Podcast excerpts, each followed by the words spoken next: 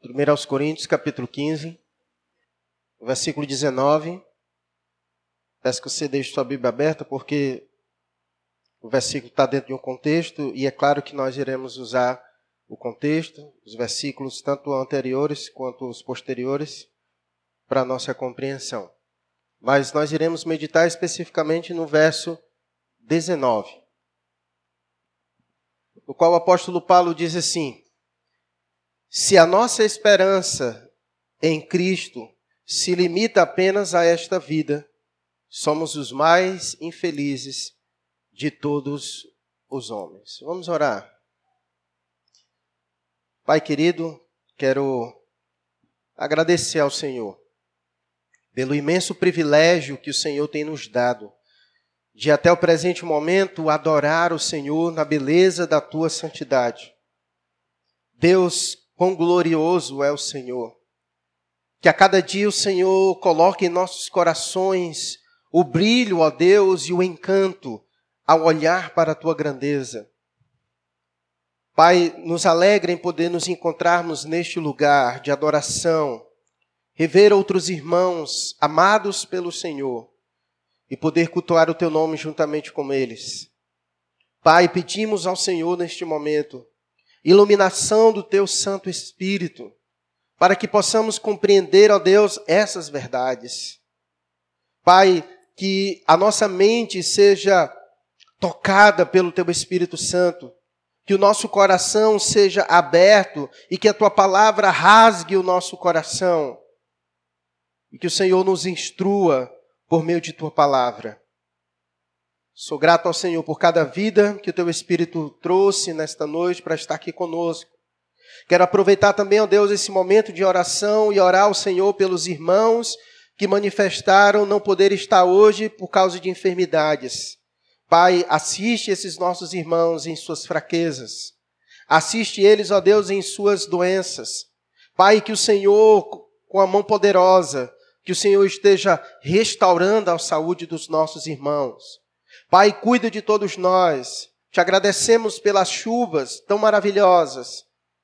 Mas tu bem sabes, ó Deus, que essa mudança de clima muitas vezes traz consigo doenças. E queremos pedir a Ti, ó Deus, que cuide de nós, que o Senhor esteja nos protegendo. Abençoa-nos, ó Deus, neste momento de exposição da Tua palavra. Que o Senhor nos dê graça, nos ensine a colher Tua palavra com mansidão e com alegria que sejamos edificados, ó Deus, por meio da exposição de tua palavra. Abençoa, Deus, e abençoe cada um dos que também nos assistem pela internet. E assim, Deus bendito, que nós oramos ao Senhor, no nome de Jesus. Amém. Meus irmãos, cá estamos nós novamente estudando as cartas que o apóstolo Paulo escreveu à igreja de Corinto. No domingo passado, nós estivemos meditando no texto de 2 aos Coríntios, capítulo de número 8, e agora nós estamos em sua primeira carta.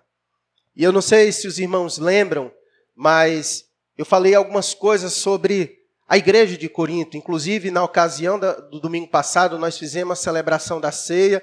Inclusive, falei também sobre o contexto de ceia da igreja de Corinto. Mas uma coisa que você precisa lembrar para que a gente possa usar como introdução para a nossa palavra desta noite aqui, de fato, a igreja de Corinto era uma das igrejas mais problemáticas do Novo Testamento. O apóstolo Paulo esteve naquela cidade um ano e oito meses aproximadamente. E Paulo esteve então lançando os fundamentos do evangelho naquele lugar. E Paulo teve muita dificuldade posteriormente com essa igreja. A igreja de Corinto, como nós vimos no domingo passado, era uma igreja que tinha problemas de quê que nós vimos no domingo passado? De avareza. Era uma igreja que tinha muita dificuldade com o uso dos recursos financeiros. Era uma igreja rica, contudo era uma igreja avarenta. Era uma igreja que não assistia o apóstolo Paulo nas suas necessidades. Foi preciso igrejas pobres, como as igrejas da Macedônia, enviar recursos para sustentar o apóstolo Paulo.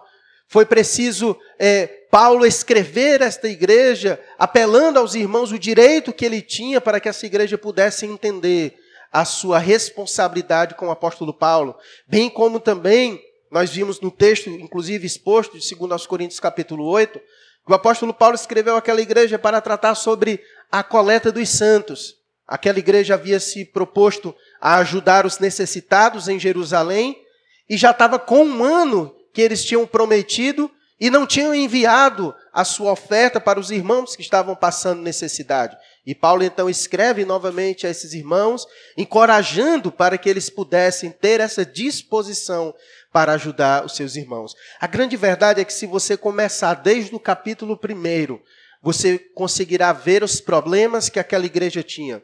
Era uma igreja que tinha problema com sectarismo, era uma igreja que era dividida, uma igreja que não conseguia manter a união entre os irmãos, era uma igreja que tinha problema com dons espirituais, e por isso o apóstolo Paulo escreve para tratar sobre problemas de dons. Era uma igreja que tinha muito problemas com imoralidade sexual. O apóstolo Paulo escreve o capítulo 5 para tratar desse problema. Era o camarada que estava tendo relação sexual com a mulher do seu pai e a igreja via aquilo com muita normalidade. Era muito complicado a igreja de Corinto. Era uma igreja que tinha problema de litígio, era irmãos colocando irmãos na justiça e nos tribunais, um contra o outro. A igreja de Corinto era um problema só. Era uma igreja idólatra. E tudo isso, meus irmãos, se dava porque a igreja de Corinto, ela estava inserida em um contexto muito pesado. E aqui nós já tratamos sobre esse assunto quando nós estudamos Romanos, e nós aprendemos que quando o apóstolo Paulo escreve para a igreja aos Romanos, no capítulo 12, ele dá uma instrução bem interessante. Ele diz: Olha, não vos amoldeis a este século, mas transformai-vos pela renovação que há em nossa mente. Quando Paulo disse isso para a igreja de Roma, ele estava justamente na igreja de Corinto. E Paulo disse isso para a igreja de Roma porque ele tinha visto como a igreja de Corinto havia justamente se amoldado ao presente século. Era uma igreja que, em vez dela ser agente transformadora, ela tinha abraçado todo o estilo de vida a qual ela estava inserida. E por isso que a igreja de Corinto era uma igreja muito problemática, porque ela abraçou todos os costumes, ela aderiu para como estilo de vida várias práticas mundanas e que eram contrárias a palavra de Deus. Então era uma igreja problemática. E aqui no capítulo 15, esse é um dos maiores tratados da palavra de Deus sobre a ressurreição de Cristo. A ressurreição de Cristo é um assunto extremamente relevante importante para a igreja de Cristo Jesus. Podemos dizer que a ressurreição de Jesus Cristo é um dos pilares principais da nossa fé. Inclusive, quando nós vimos hoje pela manhã que quando a Bíblia vai falar sobre o poder de Deus, ela se refere ao ato da ressurreição.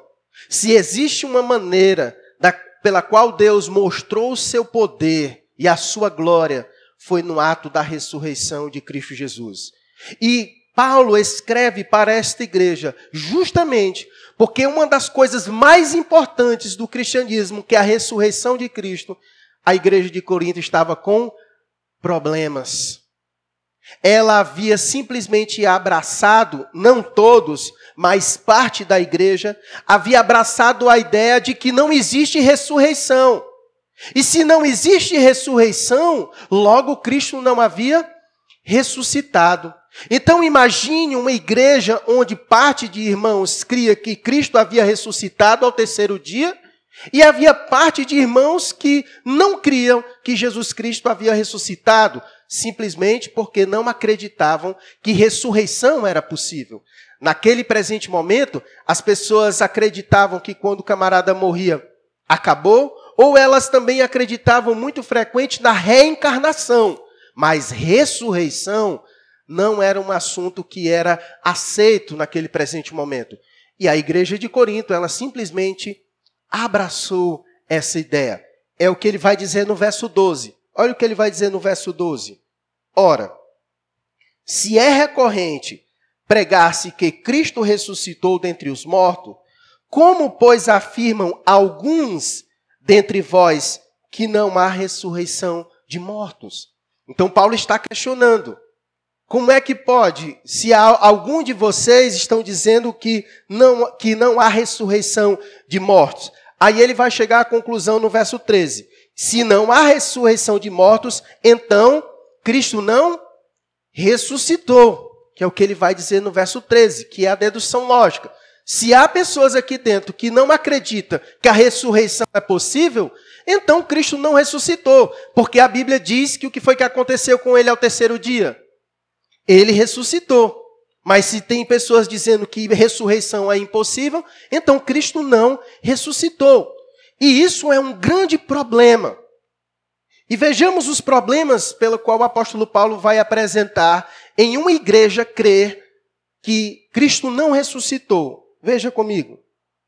Ele vai dizer no verso 14: E se Cristo não ressuscitou, é vã a nossa pregação e vã a nossa fé.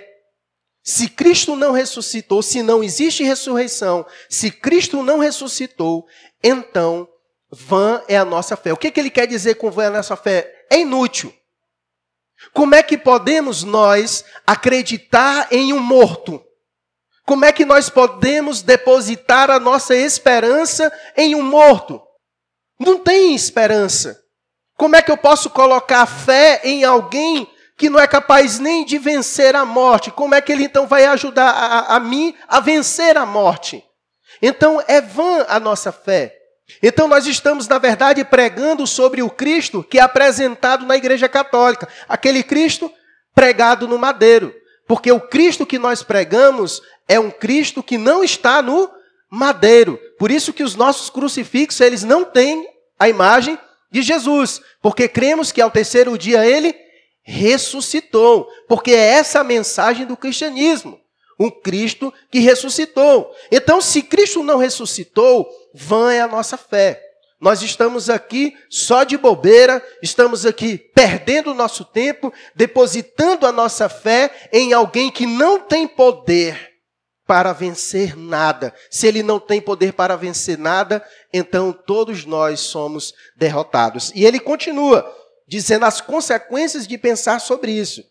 Depois ele vai dizer, verso 15: e somos tidos por falsas testemunhas de Deus, porque temos asseverado contra Deus que ele ressuscitou a Cristo, a qual ele não ressuscitou, se é certo que os mortos não ressuscitam. O que ele disse? Ora, nós estamos indo contra Deus, porque Deus disse que ele ressuscitou, mas nós estamos dizendo que ele não ressuscitou. Então é a nossa palavra contra a palavra de Deus. Então, se Cristo não ressuscitou, nós estamos dizendo, na verdade, que Deus é o quê?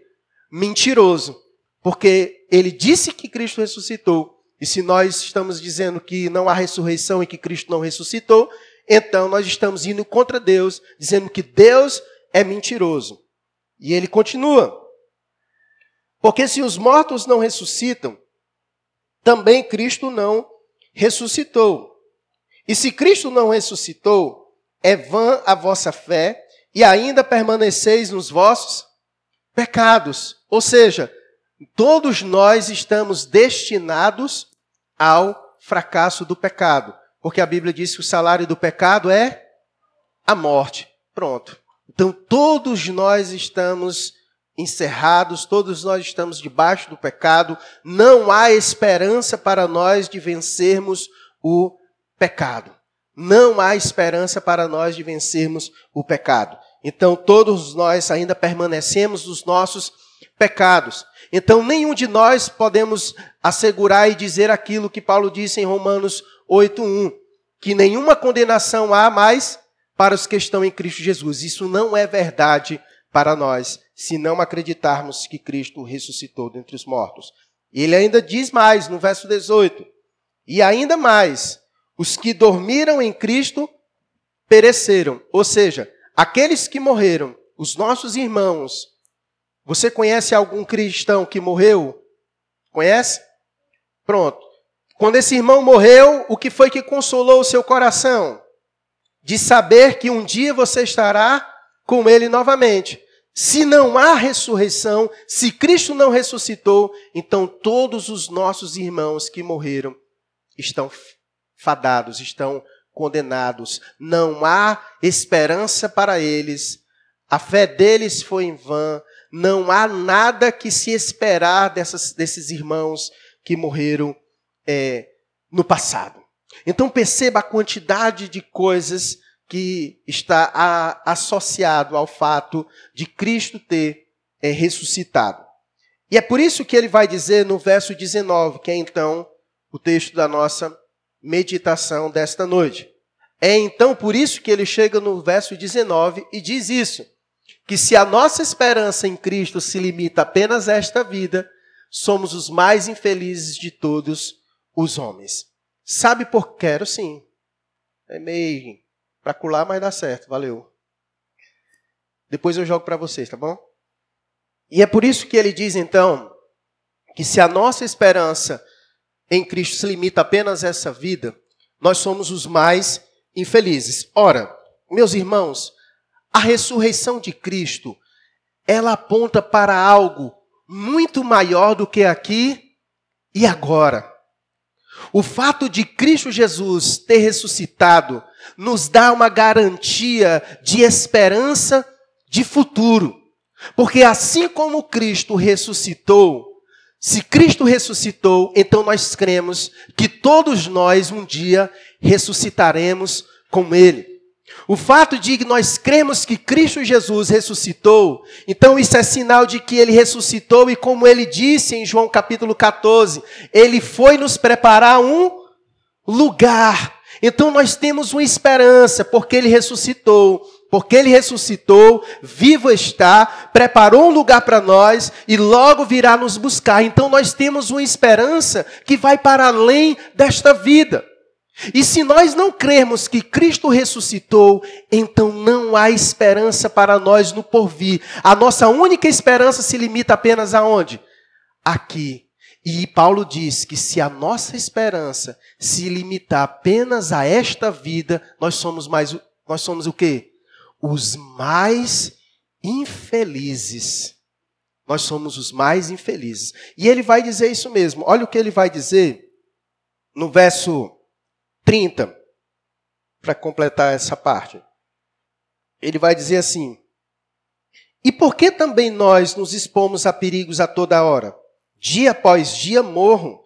Eu protesto, irmãos, pela glória que tenho em vós outros, em Cristo Jesus, nosso Senhor. Se como homem lutei em Éfeso com feras, quem me aproveita isso? Se os mortos não ressuscitam, comamos e bebamos, que amanhã morreremos. Que adiantou todas as aflições que nós passamos nesta vida? A questão dele é: de que me valeu ter sofrido por causa do Evangelho? Do que me valeu ter passado por privações por causa de Cristo, se não há nada do porvir?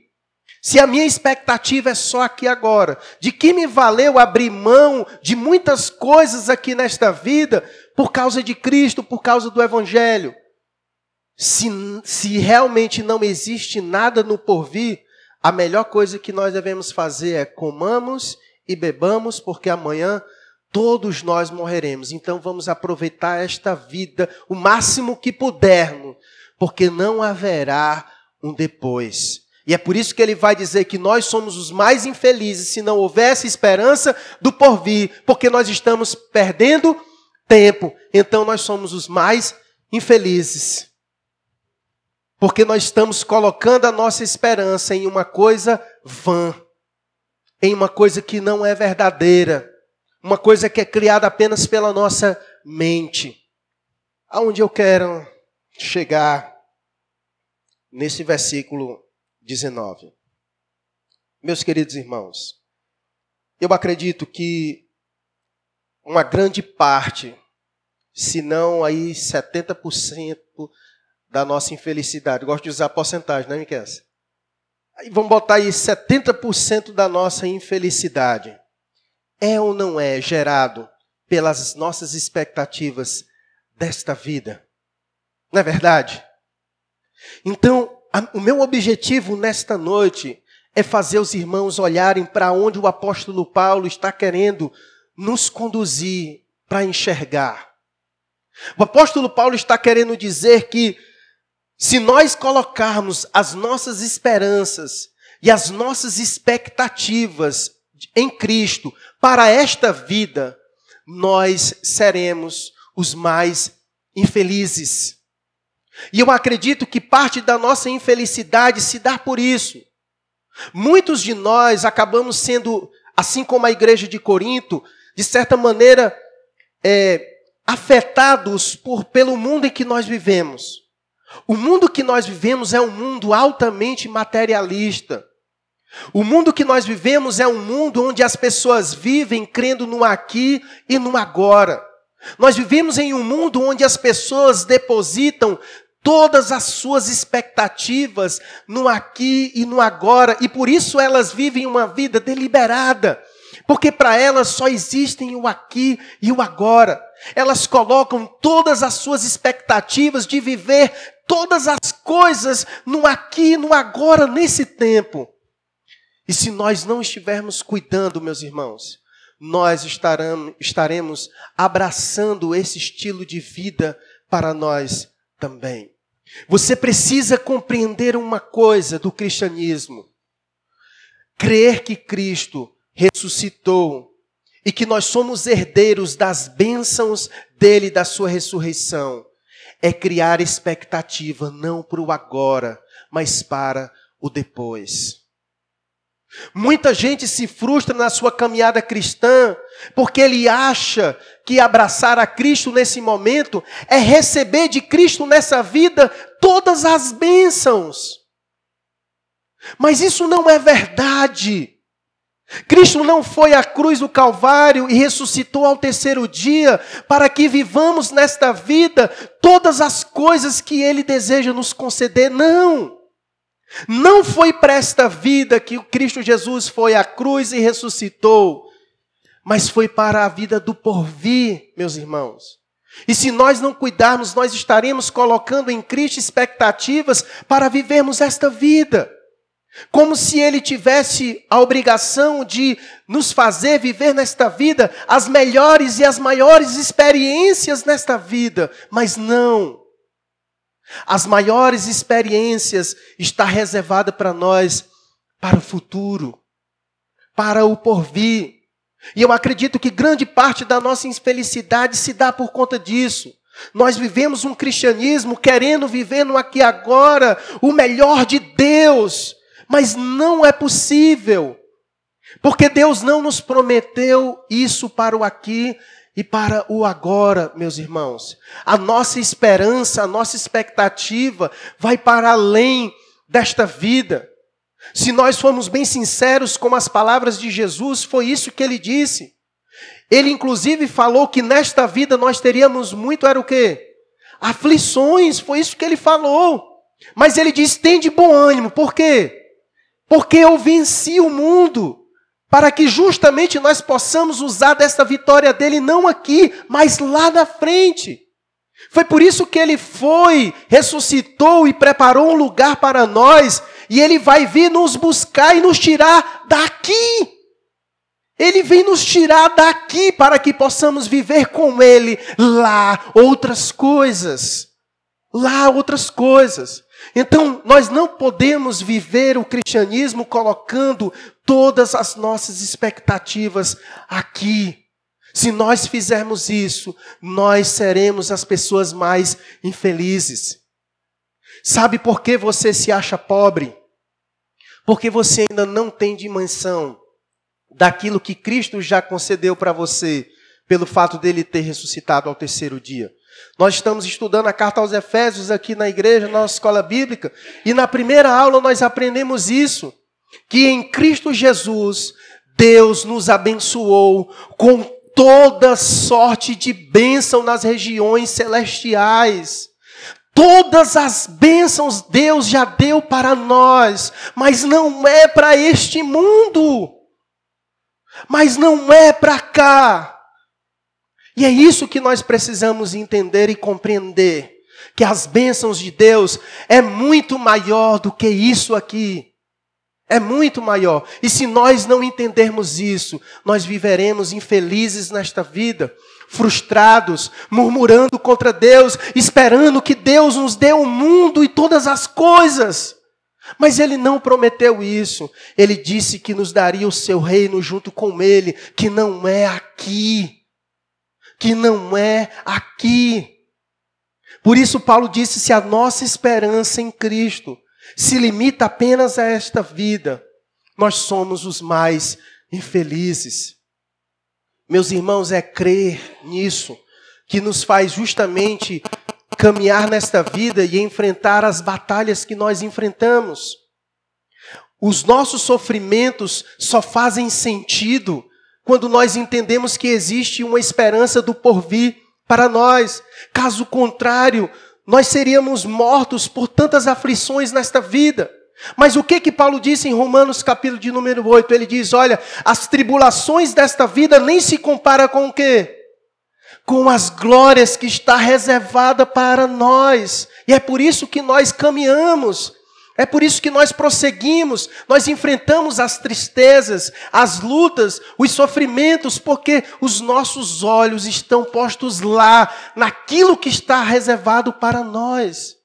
E só faz sentido enfrentar esta vida, as dores desta vida, quando a gente encontra consolo na esperança do porvir. É porque ele ressuscitou que nós podemos crer no amanhã.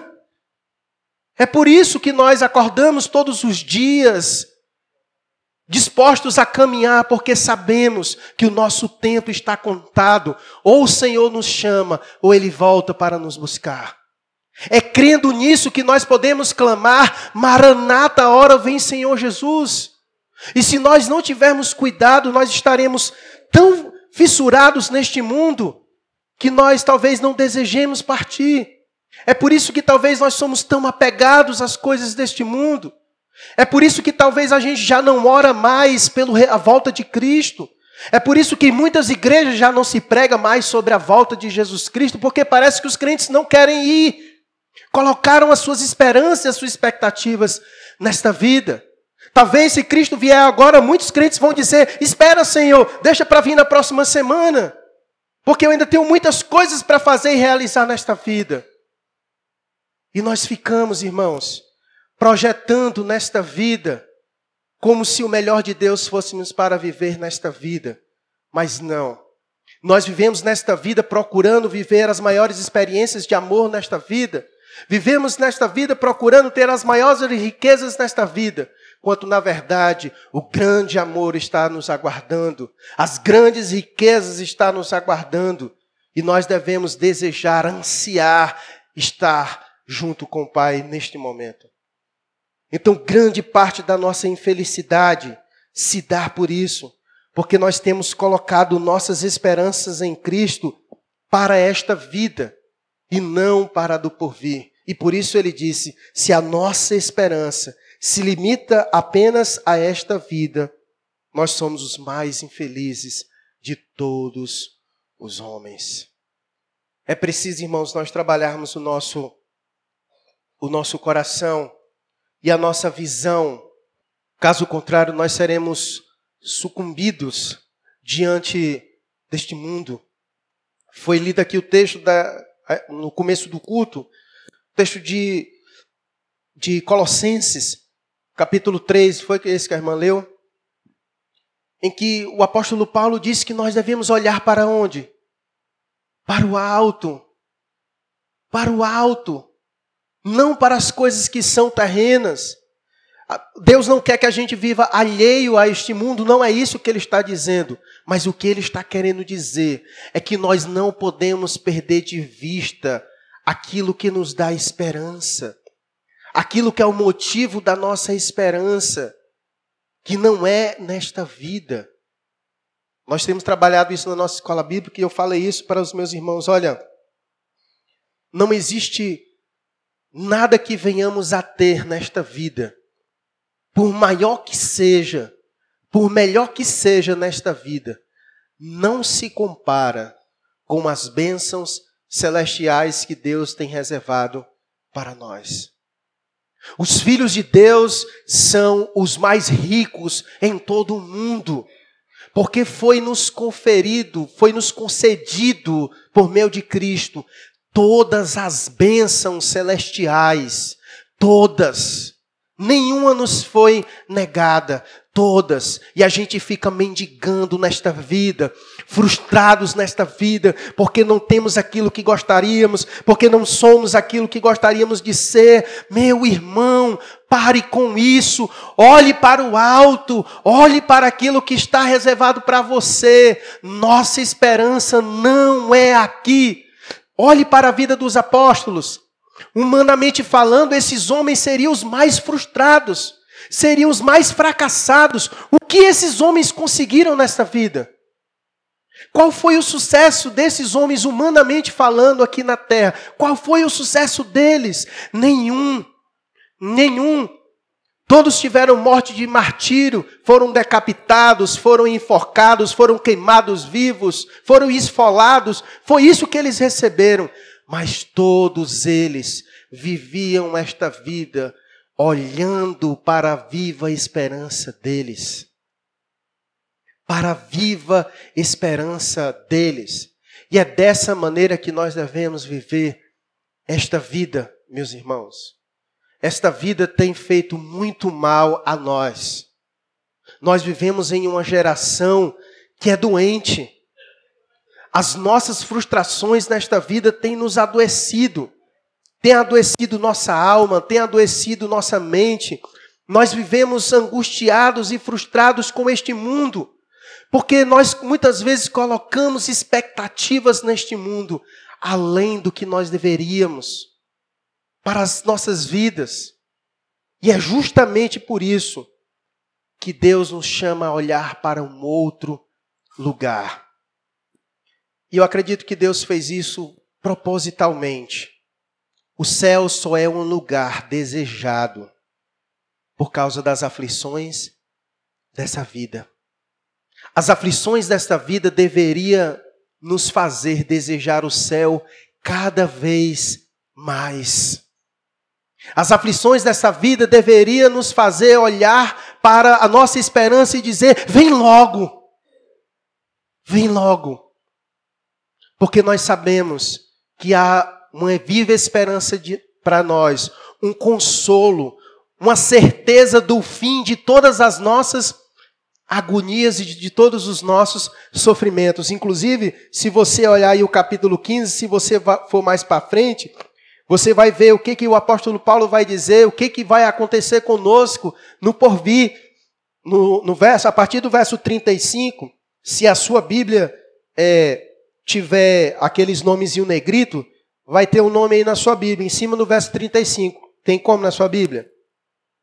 Os ressuscitados terão corpos. E acima dos 50 tem outro nome negrito que diz como?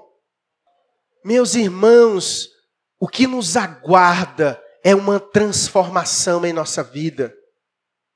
Nos aguarda um momento glorioso, todos nós, em que nós receberemos um corpo incorruptível, um corpo que não adoece, um corpo que não sofre, um corpo que não padece. É o momento em que nós iremos desfrutar de alegria plena para todos sempre na presença de Deus. Como não desejar algo assim?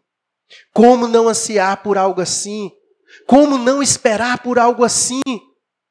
Então, Paulo está querendo nos chamar para isso. Olhem para além, olhem para além deste lugar, olhem para além desta vida. As nossas esperanças, nossas expectativas precisam estar no porvir. No porvir. É essa certeza que fará nós enfrentarmos todas as lutas desta vida. Todas as lutas desta vida. Todas as aflições desta vida. Não coloque expectativa neste mundo. Colocar expectativa neste mundo é colher frustração. Colocar nossa expectativa nas pessoas é colher frustração. Colocar nossas expectativas em nós mesmos é nos frustrarmos. Mas colocar nossa expectativa no triunfo de Cristo Jesus é viver em alegria. É viver em alegria. E é por isso que Paulo disse: Meus irmãos, não coloque a sua esperança em Cristo a esta vida, porque se fizermos isso, seremos os mais infelizes de todos os homens. E também o contrário é verdade. Se nós colocarmos a nossa esperança em Cristo para além desta vida, nós seremos os mais felizes de todos os homens. De todos os homens. E é por isso que as pessoas não irão entender como é que elas irão olhar para as nossas vidas, ver a nossa vida padecendo como todos os homens, e como é que elas irão enxergar em nós esta viva esperança que nos causa alegria? As pessoas na vida vivem assim, sem esperança. E é por isso que elas vivem doentes, porque colocam neste mundo as suas expectativas. É por isso que a maioria das pessoas tiram as suas próprias vidas, porque elas perderam a esperança. Mas nós conhecemos a esperança do por vir. E é por isso que nós podemos cantar e dizer: Eu creio no amanhã, porque Ele vive. Porque Ele vive. Porque Ele ressuscitou, vivo está e nos garantiu um futuro de esperança. De esperança. Eu não sei como anda a sua vida, como anda seu coração, como anda as frustrações da sua vida, mas eu quero, através do apóstolo Paulo, através dessa, desse versículo, levar você a levar o seu pensamento e o seu coração para além desta vida e se agarrar a isso e a viver em função disso. E a viver em função disso. Olha como é que Paulo encerra esse capítulo diante dessas verdades. Inclusive, nós lemos hoje na nossa escola bíblica. Olha como ele diz, depois que ele ensina toda essa esperança da ressurreição de Cristo e do que nos está reservado. Olha como, como ele encerra. Portanto, verso 58, é, a, é o que se faz com essa verdade. Portanto, meus amados irmãos, sede firmes, inabaláveis e sempre abundantes na obra do Senhor, sabendo que no Senhor o vosso trabalho não é vão. Nós somos motivados. Meus irmãos, nós podemos nos gastar, nós podemos doar a nossa vida aqui por esta causa. Por esta causa, ela é viva e verdadeira, é uma viva esperança, e por isso nós podemos doar a nossa vida, porque sabemos o que colheremos mais lá na frente. Por isso vale a pena servir ao Senhor, porque servi-lo não é em vão. Em vão é quando nós perdemos a nossa vida nesta vida que vai passar e aqui vai ficar. Mas quando nós gastamos nossa vida para aquilo que é muito maior desta vida, não é em vão. Não é em vão. Não é em vão.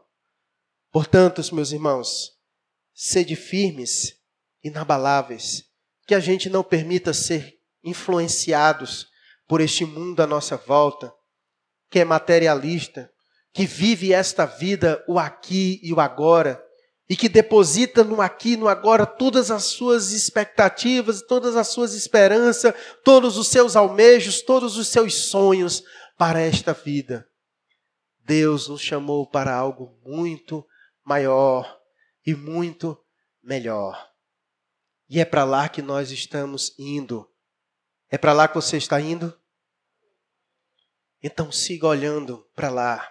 Siga olhando para lá. Quando as frustrações desta vida bater na porta do seu coração, olhe para a viva esperança que nos está prometida em Cristo lá na frente e encontre consolo e alegria nisso.